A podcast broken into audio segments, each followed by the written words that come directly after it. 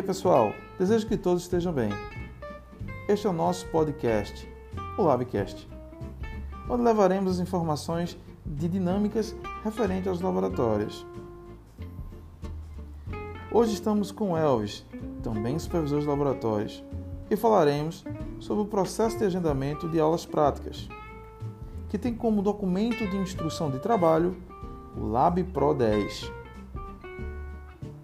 em Recife, 11 horas. Eu sou Eduardo Vieira, supervisor de laboratórios do Grupo Ser Educacional, e este é o nosso podcast, o Labcast.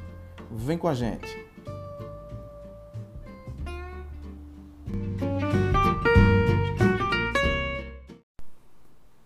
Bom dia a todos. Bom dia, Elvis. Elvis, tudo bem com você? Como é que você está, meu rapaz? Oi, Eduardo, bom dia, bom dia a todos que nos escutam. Graças a Deus eu estou bem, né? Abraçando esse projeto aí, né? Que vai ser mais uma ferramenta de auxílio nas dinâmicas de, das atividades laboratoriais.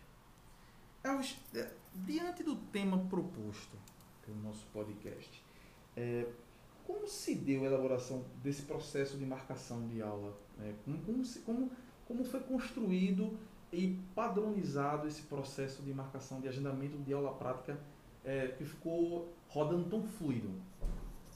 Isso, Eduardo, isso. É, vou contar um pouquinho da história, tá?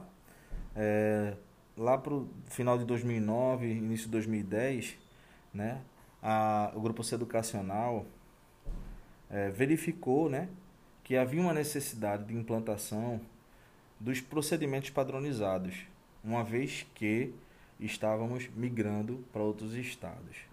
Então o que aconteceu? A gente iniciou, é muito legal falar disso porque eu participei, foi um trabalho árduo, mas é, de grande valor e hoje a gente colhe esses frutos, né?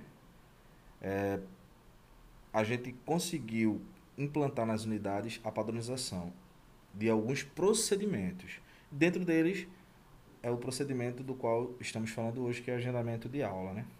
Então a gente iniciou a passos curtos, 2009, 2010. Em 2012 veio a certificação do ISO 9001. Então a gente conseguiu, a partir desse momento, trazer padronização para todas as unidades, né? nossas unidades do Grupo Educacional distribuído em todo o território nacional, e trazendo garantia de qualidade na questão do trabalho.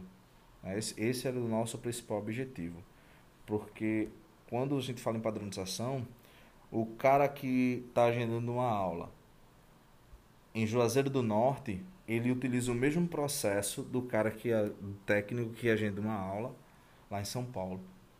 É, isso, isso, é, isso é interessante é, de citar, porque a partir de agora o técnico tem controle é, das aulas que estão ocorrendo nos laboratórios.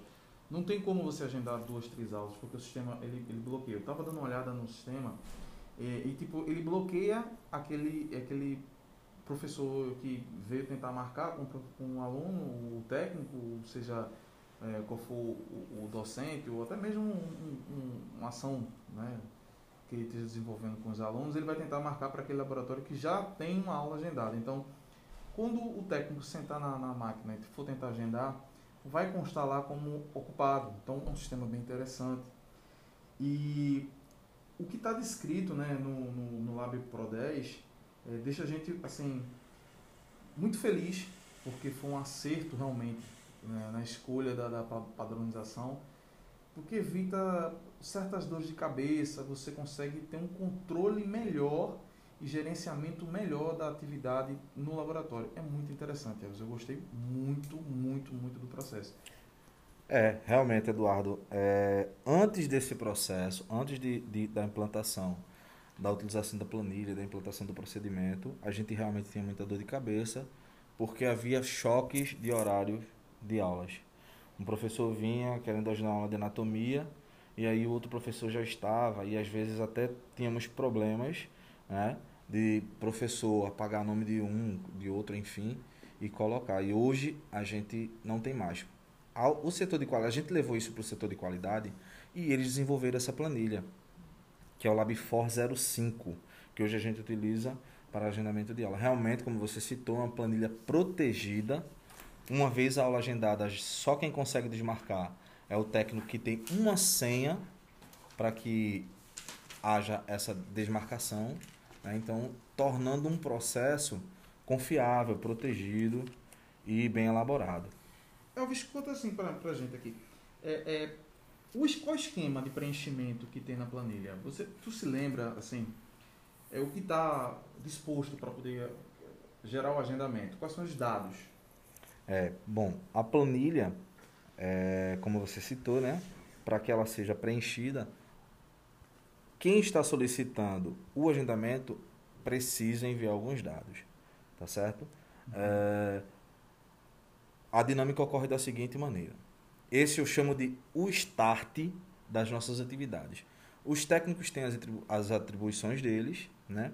como responsabilidade física do ambiente de trabalho, no caso os laboratórios, a integridade dos equipamentos, a limpeza do meio, né, dos laboratórios no caso, isso aí é atribuição técnica.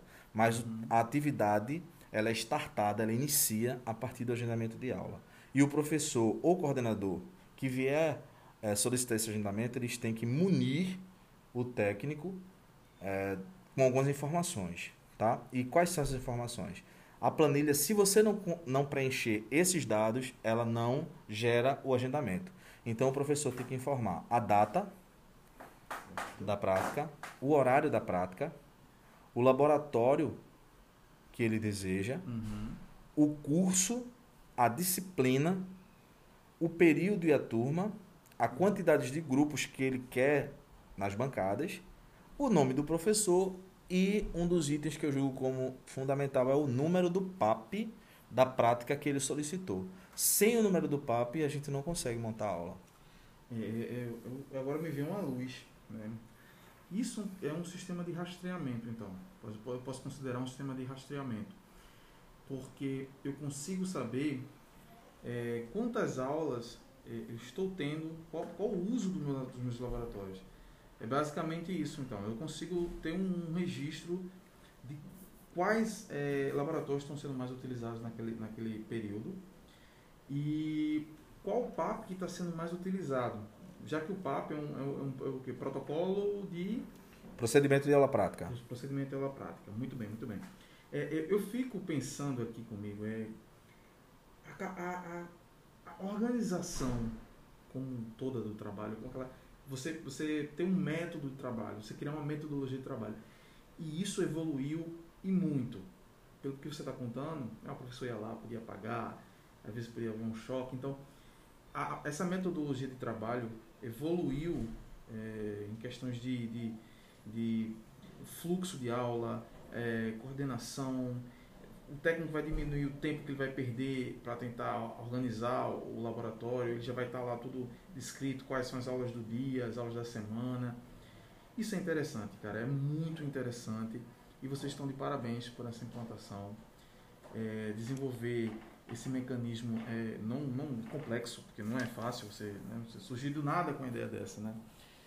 Elvis, é, fala um pouquinho sobre o Lab Pro 10. O que é este documento? É, bom, o LabPro 10 é mais um dos documentos utilizados como instrução de trabalho né, nas dinâmicas dos laboratórios. A gente vai, ao longo desse período, esse, esse, esse podcast ele tem um tema e viram outros, mas a gente vai conseguir falar de vários, de vários procedimentos, de várias instruções que existem dentro do nosso sistema, que é o Flug.Cereduc, que antes era o SM e hoje foi uh, atualizado. Dentro dessa ferramenta, a gente encontra vários procedimentos. Uh, o, o, procedimento para agendamento de aula, ele tem como principal objetivo, Eduardo, garantir que os laboratórios de aulas práticas estejam disponíveis, né? bem como os itens, equipamentos e insumos necessários para a realização desta aula. Né? Então acontece da seguinte forma: o coordenador, o professor que queira utilizar o laboratório, ele tem que solicitar o agendamento via internet, presencial ou e-mail. Hoje utiliza-se muito uma ferramenta chamada WhatsApp, tá? A gente também pode utilizar essa ferramenta, mas o ideal mesmo é que seja via e-mail. Por quê? Porque fica registrado. Ok? Ok. Claro que a gente pode usar todas essas outras ferramentas, presencial, e-mail, telefone, WhatsApp, mas o ideal é que seja via e-mail, ok? Ele informa todas essas, essas, essas, esses dados que a gente citou agora, como data, eh, o horário, o laboratório, o curso, a disciplina, período e turma, quantidade de, de grupo, o professor e o PAP, e aí o técnico lança na planilha, já enxerga a disponibilidade do laboratório e ele vai verificar a disponibilidade dos itens solicitados como equipamentos e insumos. Uma vez esses itens e insumos garantidos, a aula é agendada, o técnico informa a disponibilidade ok do laboratório e o professor vem e aplica a sua aula junto com a turma que ele agendou lá. Caso não haja disponibilidade do laboratório e de algum insumo ou equipamento, o técnico sinaliza para quem solicitou, seja coordenador ou professor, e aí eles vêm um novo período, uma nova data para essa aula ou uma outra prática que possa ser substituída por essa, uma vez tendo o PAP.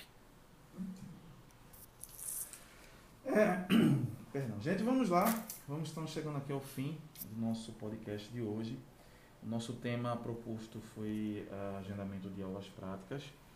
Eu quero agradecer mais uma vez a Elvis, supervisor de laboratórios do Grupo C, é, sua disponibilidade. Quero agradecer a equipe dos laboratórios. Parabéns, vocês realizam um trabalho fantástico.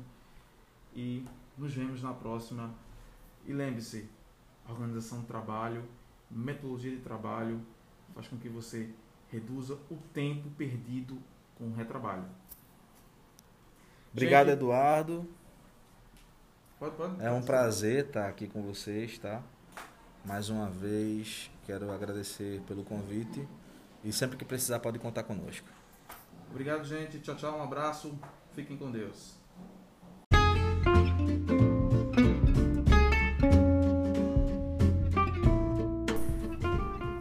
Labcast de hoje, nós falamos sobre agendamentos de aula práticas eh, nos laboratórios com o supervisor Elvis Fred e sobre o procedimento descrito no Lab Pro 10.